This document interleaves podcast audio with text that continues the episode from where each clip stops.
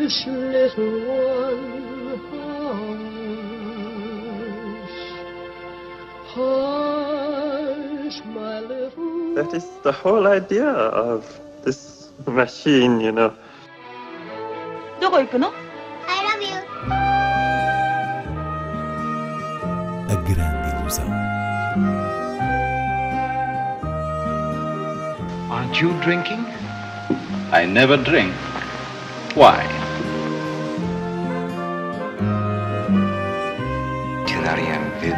J'ai tout vu. Tout.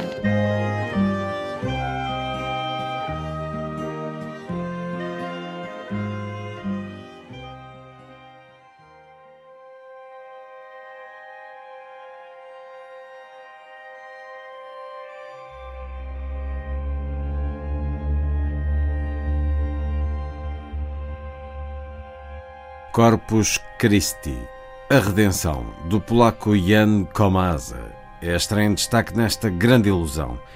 Surge como um dos títulos nomeados para melhor filme internacional nos Oscars. E Inês Lourenço, pode dizer-se que é um olhar sobre uma transformação espiritual?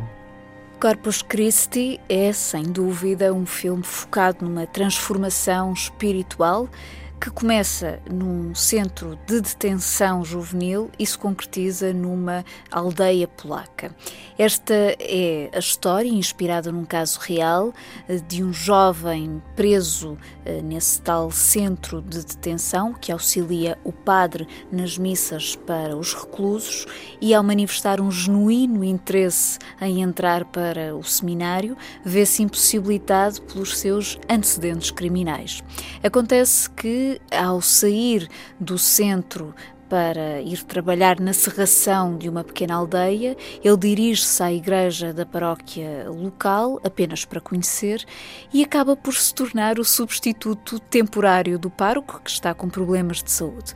Tudo isto provocado por um mal-entendido que o fez ser tomado como padre, mal-entendido esse eh, que ele não desmanchou, e que o leva a envolver-se no clima de angústia de uma tragédia recente que afetou a comunidade local. Ora, Desde logo, a sua refrescante abordagem da doutrina faz-se notar, os membros da aldeia aderem às suas celebrações, ao mesmo tempo que ele vai investigar o caso que está a marcar o ódio nessa aldeia, de maneira a conseguir sarar uma ferida coletiva. Ou seja, esta eh, será uh, também a oportunidade dele próprio espiar os seus pecados uh, do passado.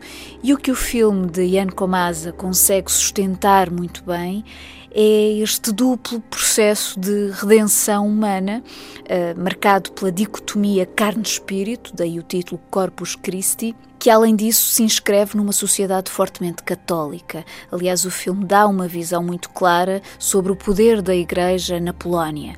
Mas é sobretudo a análise subtil do comportamento do jovem protagonista, o modo como ele, em segredo, gera sua presença indevida que torna este drama notável. A co, nie macie gdzie spać w tej stolarni? W jakiej stolarni? A skąd jesteś?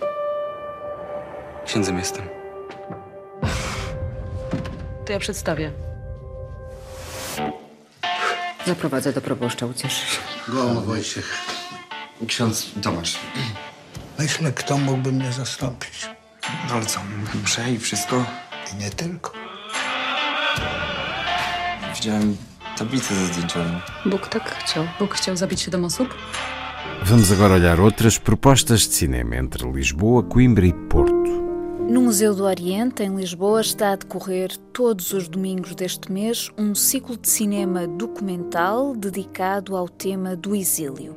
Trata-se de um programa organizado pelo DOC Lisboa, com filmes que espelham cenários de deslocação e exílio enquanto retratos eh, da conjuntura da humanidade, no qual se pode descobrir já neste domingo Eldorado, uma história de acolhimento de uma refugiada italiana pelo realizador suíço Marco Zimoff, um ponto de vista para observar a Europa de hoje e a sua política.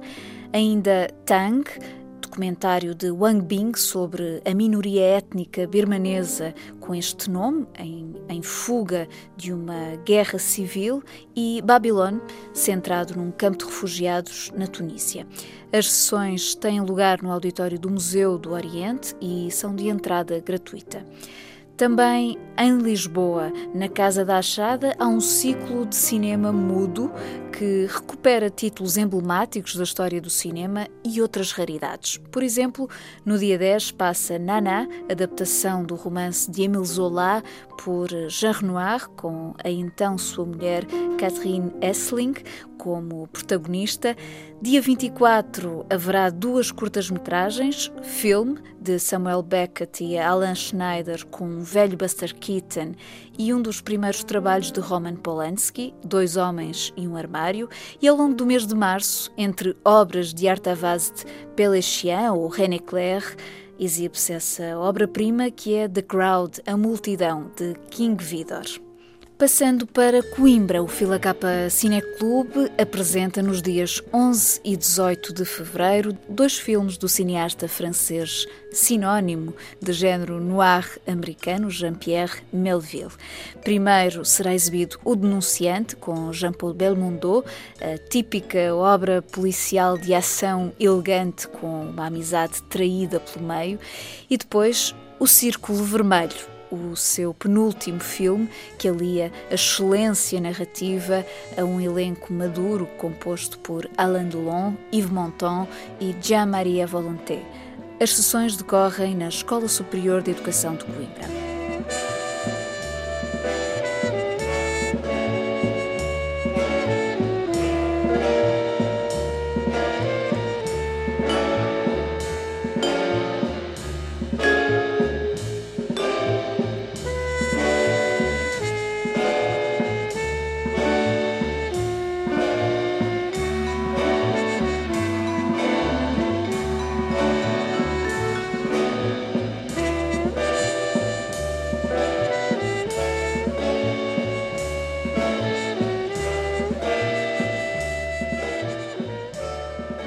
Finalmente, o programa de fevereiro do Cineclube do Porto, com sessões na Casa das Artes, vai buscar inspiração ao cinema britânico, neste momento tão simbólico do facto consumado do Brexit.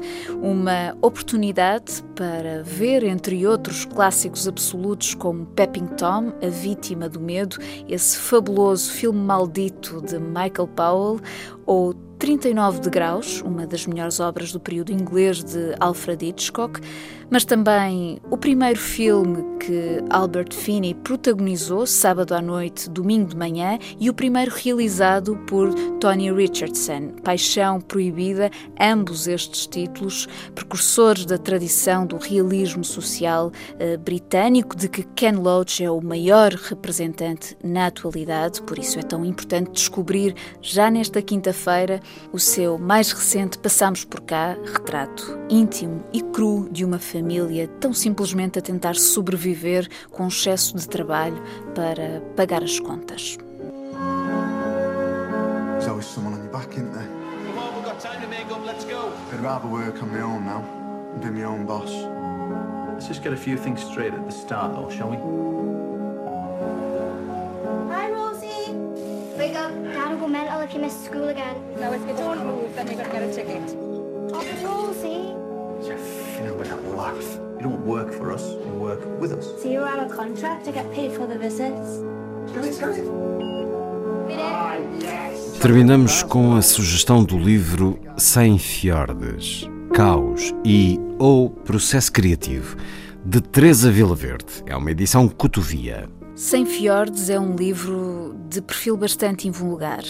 Escapa a qualquer categorização simples, ou seja, contém uma estrutura e um andamento que apontam para a delicadeza de um extenso poema escuro, ao mesmo tempo que se parece com uma escrita diarística, reveladora de situações concretas, digamos, elevadas à potência metafórica. Já agora vale a pena referir que este texto nasceu de uma certa depressão deixada pelo filme Trans, de 2006, isto dito pela própria realizadora autora. Portanto, um filme que se fez entre a Rússia, a Alemanha, França e Portugal e cuja experiência da rodagem marcou profundamente Teresa Verde.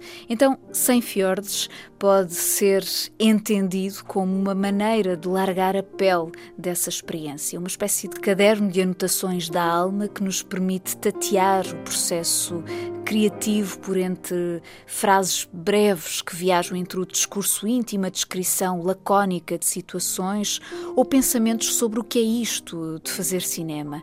No fundo, um livro que se aproxima um pouco daquela escrita sussurrada de obras como C'est tout, de Marguerite Duras, e nesse sentido é um objeto muito depurado e intimista. E depois surge numa belíssima edição da Cotovia que tem essa identitária sobriedade editorial. Ficamos com um pequeno certo precisamente sobre esta coisa que é fazer cinema. Ouço as pessoas e as pessoas começam a ouvir-me. Fazer cinema é saber gerir as vozes que vêm de todo lado. Também é saber ter um inimigo. É saber perder muitas vezes muitas coisas e roubar todos os dias alguma coisa. Um dia em que não se rouba é um dia em que não se dorme, é um dia perdido.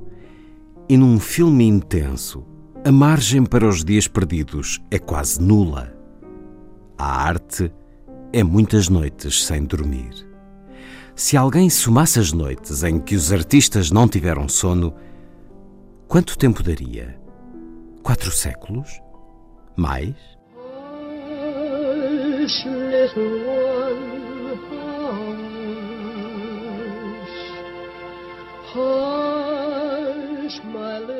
That is the whole idea of this machine, you know. どこ行くの I love you. A grande ilusão. Aren't you drinking? I never drink. Why? Tu n'as rien vu à Hiroshima. J'ai tout vu.